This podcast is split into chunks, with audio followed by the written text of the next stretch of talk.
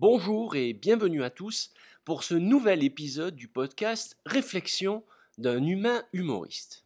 Aujourd'hui, il est question de l'intelligence artificielle.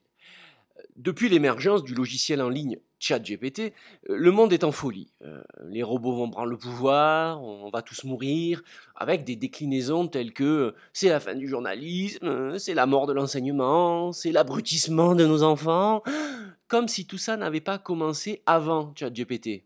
Enfin, bref. Donc il y a terreur à bord. Ah ben c'est sûr que tous les gogoles abreuvés par TikTok pour les uns et par certaines émissions Access Prime Time pour les autres, ça doit leur faire bizarre de voir qu'un truc fait d'impulsion électrique, hein, de 0 et de 1, arrive à faire mieux que ce qu'ils n'auraient jamais réussi à produire, même avec toutes les encyclopédies du monde. Bon, alors on, va les rassurer. Hein. Déjà, remettons les choses à leur place. Euh, oui, c'est comme ça que j'appelle ChatGPT.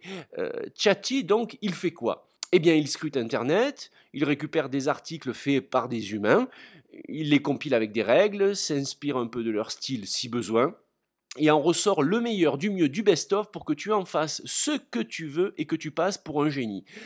Euh, moi, je dis, c'est pas nouveau comme technique. Hein. Non, mon pote de classe, Kevin Montetucci, en sixième, en moins de cinq minutes, lui, il était capable de pomper toutes tes idées sur ta dissertation de français, de l'adapter avec son style bien à lui, de l'améliorer, hein, parce que ça l'inspirait, le tout sans te dire que tu avais fait trois fautes d'orthographe et deux contresens. Au final, il avait une meilleure note que toi, il devenait un héros et toi, tu te taillais les veines. Et il rajoutait Eh ouais, mon collègue, c'est comme ça. Non, mais il n'y a rien de plus humain que le fait de s'inspirer de l'existant en faisant croire que c'est toi. Donc il faut qu'il se calme, Chatty, hein Il n'a rien inventé.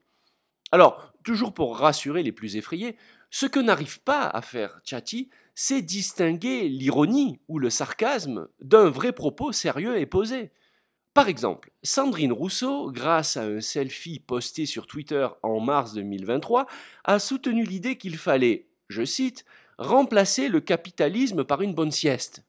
Voilà, bah, Chatty, il peut pas comprendre que c'est de l'humour d'homme politique.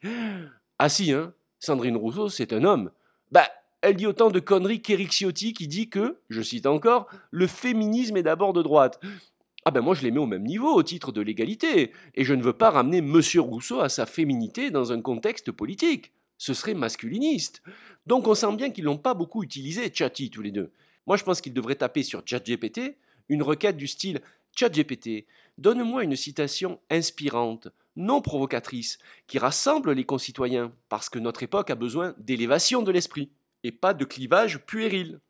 Le problème, c'est que maintenant, vu que ces deux citations vont traîner sur Internet, eh ben t'es pas à l'abri qu'un jour, si tu demandes un exposé à Chatty sur le féminisme, ils te disent que l'ultra-féminisme a été inventé par l'ultra-droite avec Éric Zemmour en chef de file. Ou que, si tu lui demandes un exposé sur l'alternative à un capitalisme débridé, ils te répondent qu'il suffit d'acheter un hamac, un pack de crocs, de te mettre une race en moins de 10 minutes et de dormir deux heures tous les après-midi.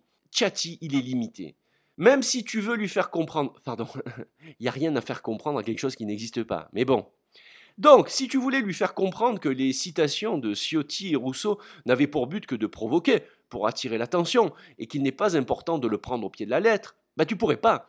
Ou alors, il aurait fallu qu'Eric Ciotti dit, oui, accent circonflexe sur le i, imparfait du subjonctif, merci.